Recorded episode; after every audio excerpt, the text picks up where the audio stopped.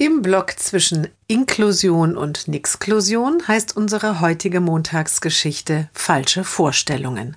Wie geht es nach der Sekundarstufe 1 für den Jungen weiter? Wenn er nicht an die Sonderschule zurück will, gibt es kaum Möglichkeiten. Die Mutter erkundigt sich im Schulamt. Sie könne ja mal bei einer berufsvorbereitenden Klasse nachfragen, rät man ihr. Vielleicht wäre eine Berufsschule bereit, den Jungen dort aufzunehmen. Ausnahmsweise. Die Mutter hängt sich ans Telefon.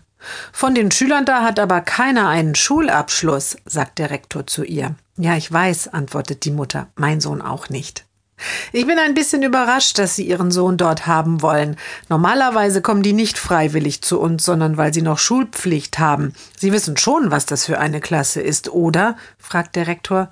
Was meinen Sie genau? hakt die Mutter nach. Na ja, nicht, dass Sie falsche Vorstellungen haben. Viele Schüler kommen nur selten und wenn sie da sind, stören sie oder beleidigen unsere Lehrer.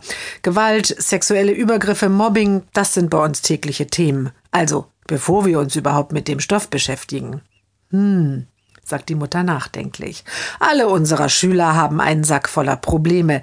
Welches Problem hat denn Ihr Sohn?